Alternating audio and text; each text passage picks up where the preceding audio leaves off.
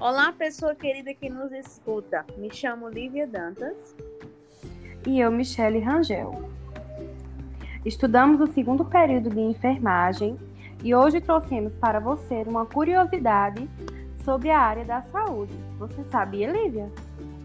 Você sabia, Rangel, que nem sempre o nosso jaleco de trabalho foi branco e higienizado? Acredite, isso é verdade.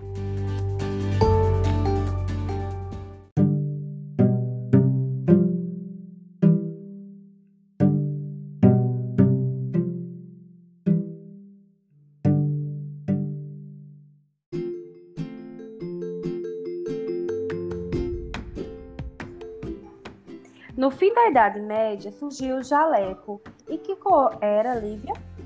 O jaleco era de cor preta. Ele acompanhava luvas, chapéu e máscara, Lívia. E como e eram? E tinha um bico, é, Rangel, Michelle, que parecia um, um, um passarinho. Que era um bico que hum. protegia o nariz deles. E uma coisa que deixou muito curiosa quando eu comecei a ler é que quanto mais sujo era esse jaleco, o médico tinha mais moral, tu acredita? E uhum. eles indicavam que assim eles seriam tratados muito mais pacientes. Assim, a gente pode ver que germes e bactérias eram desconhecidos. Por isso, não havia a higienização e nem a asepsia, é, enquanto as roupas nem a questão das mãos também. Muitas mortes de pacientes aconteciam por infecções dessas vestimentas contaminadas. É, e a ciência foi progredindo e no século XIX os germes foram descobertos.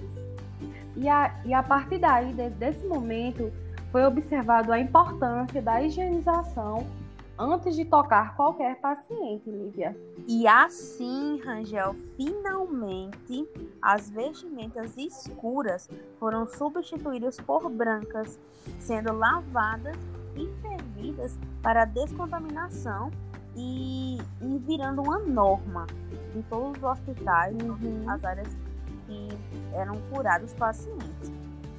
Essa ciência foi progredindo a passos largos. A moda branca entre aspas, digamos assim, foi é, envolvendo e foi acompanhando a tendência da atualidade, até chegar hoje. E lembrando que a conquista das mulheres em várias áreas da saúde veio junto com essa tendência e esse acompanhamento. É, mas vale ressaltar que esse EPI, fora do ambiente de trabalho, perde a função sendo usado fora deste local, pode trazer da rua bactérias perigosas para os pacientes, Lívia. E assim, é, a gente lembra daquela aula de biossegurança, né, Rangel?